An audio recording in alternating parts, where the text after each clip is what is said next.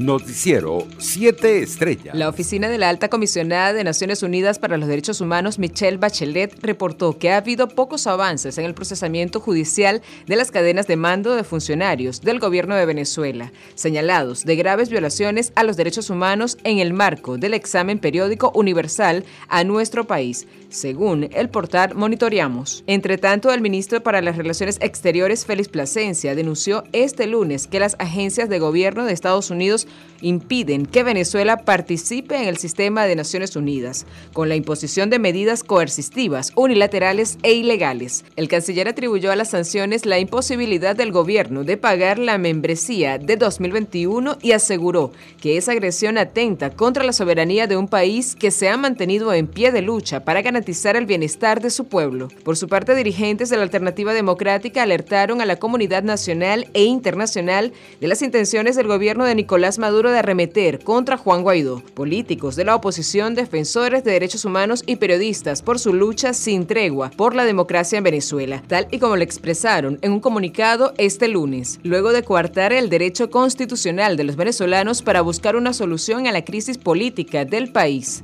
A través de un referéndum revocatorio, el gobierno está decidido a recrudecer el conflicto político con el sector demócrata venezolano, según reza el documento. En otras noticias, el presidente presidente de la Academia Nacional de Medicina, Enrique López Loyo, aseguró que la variante Omicron es mucho más infecciosa que el sarampión, por lo que hizo un llamado a evitar los espacios cerrados y mantener el distanciamiento social. En Colombia, la Oficina de Migración comenzó la entrega de más de 60.000 permisos de protección temporal PPT a migrantes venezolanos en un gran operativo en el Movistar Arena de Bogotá del 24 al 30 de enero. El gobierno colombiano planea regularizar a más de 1.8 millones de venezolanos que residen en el país vecino. Internacionales. La Casa Blanca pidió este lunes a los estadounidenses en Ucrania que salgan ya del país y afirmó que no se contemplan ningún plan de evacuación como el que hubo en Afganistán. Estamos convencidos de que es hora de marcharse, aseguró la portavoz del gobierno estadounidense Jen Psaki en su rueda de prensa diaria, donde aclaró que no hay ningún plan para una evacuación militar.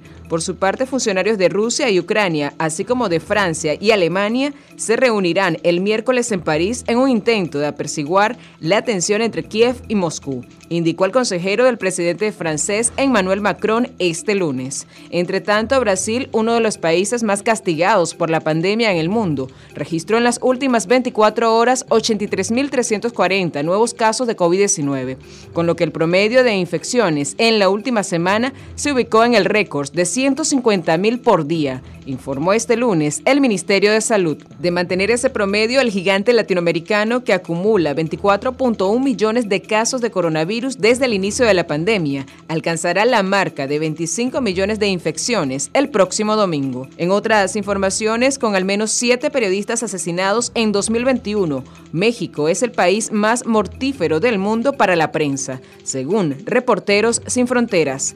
De hecho, en enero de 2022 ya son tres los comunicadores asesinados en territorio mexicano. Economía. El Instituto Nacional de Aeronáutica Civil, INAT, oficialmente incluyó a España entre los destinos autorizados desde y hacia Venezuela, que hasta entonces solo incluía a Turquía, México, Panamá, República Dominicana, Cuba y Bolivia como parte de las restricciones aéreas del gobierno de Nicolás Maduro debido a la pandemia del COVID-19. Ahora serán ocho las rutas permitidas, por lo que el INAT instó a los explotadores aéreos y agencias de viajes a no comercializar los boletos en rutas distintas a las aprobadas por el Ejecutivo y recomendó a los usuarios no adquirir pasajes en destinos distintos a los autorizados. Deportes. Al menos 19 jugadores de Caribes de Anzuategui y Navegantes del Magallanes que están listos para representar a Venezuela en la Serie del Caribe, sin importar cuál de estos dos clubes sea el campeón de la temporada 2021-2022 de la Liga Venezolana de Béisbol Profesional. Por Caribes están prestos los lanzadores Joan Pino y Silvino Bracho, además del receptor Jesús Sucre, el inicialista Balbino Fuenmayor, el antesalista y capitán Newman Romero, además de los jardineros Herlis Rodríguez y Osvaldo Arce por Magallanes quieren acudir a la cita regional los lanzadores Anthony Vizcaya, César Jiménez, Erdenson Álvarez, Joander Méndez, Robert Zárate y Wilken Rodríguez. Noticiero 7 Estrellas.